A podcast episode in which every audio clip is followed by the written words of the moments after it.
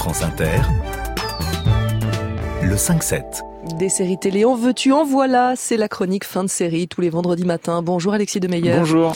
Aujourd'hui Alexis, on va parler désir. Oui, l'histoire d'une femme mariée qui désire follement un cow-boy prénommé Dick. Alors forcément, ça s'appelle I Love Dick. Dear Dick, every letter is a love letter. It started in New York.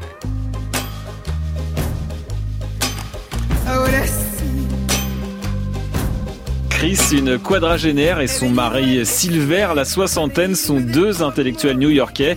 Ils prennent la route direction le Texas, où Silver est invité à un séminaire dans la petite ville de Marfa, qui abrite un centre d'art contemporain. Et le parrain de ce centre artistique, c'est un certain Dick. Ce cow-boy solitaire et même un peu misanthrope est impeccablement interprété par Kevin Bacon, vu entre autres dans Footloose, Apollo 13 et Mystic River.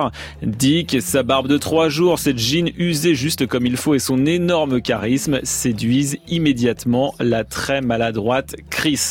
Hi, I'm, I'm Chris Kraus. Oh, hello, Chris Kraus. Dick, right? That's me. Is it possible that I saw you on a horse yesterday? Yeah, I have a ranch just outside of town. Oh, how, how big? No more polite to ask a rancher the size of his acreage than to ask a lady her age. Duly noted. I'm just, for the record, I'm straddling 40-ish. Les incessants appels du pied de Chris ne suffisent pas à faire succomber Dick, ce qui a le don d'énerver prodigieusement la femme mariée. Au diable la morale, mettre Dick dans son lit devient l'obsession de Chris et vu qu'elle n'arrive pas à le séduire quand elle lui parle, Chris décide de lui écrire des lettres par dizaines de manière compulsive. Dear Dick. I never understood before tonight how one chance meeting can alter the course of events in someone's life. I met charismatic people before. I've been warmed by their glow. I never had someone shatter in one glance the persona that I have spent decades constructing. Et cette série I Love Dick est féministe. Et elle est d'ailleurs tirée d'un livre culte pour les féministes américaines. I Love Dick est à l'origine un roman épistolaire écrit à la première personne par la cinéaste Chris Cross dans les années 90. La judicieuse adaptation au format télé est signée Jill Soloway, une scénariste qui a fait ses premières armes sur Six Feet Under et Grey's Anatomy.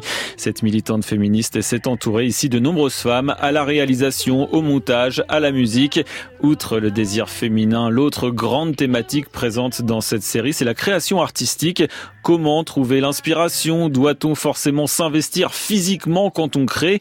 Un grand artiste peut-il être heureux? Toutes ces questions sont abordées avec finesse et elles se mêlent plutôt adroitement au thème central, l'attirance d'une femme pour un homme qui la rejette.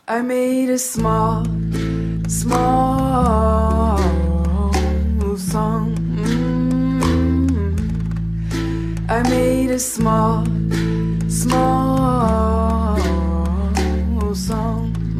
Les chansons de la regrettée Lassa bercent les huit épisodes d'I Love Dick, une série dérangeante parce qu'en interrogeant la notion de désir, la série interroge aussi celle du consentement en inversant les rôles ou en tout cas en brouillant les pistes. Chris est une femme qui n'accepte pas qu'un homme, Dick, lui dise non.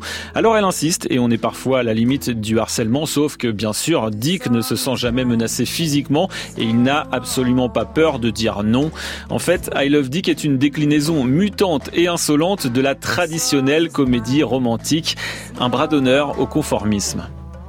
La seule et unique saison d'I Love Dick est à retrouver en VOD. C'était la chronique fin de série d'Alexis Demeyer.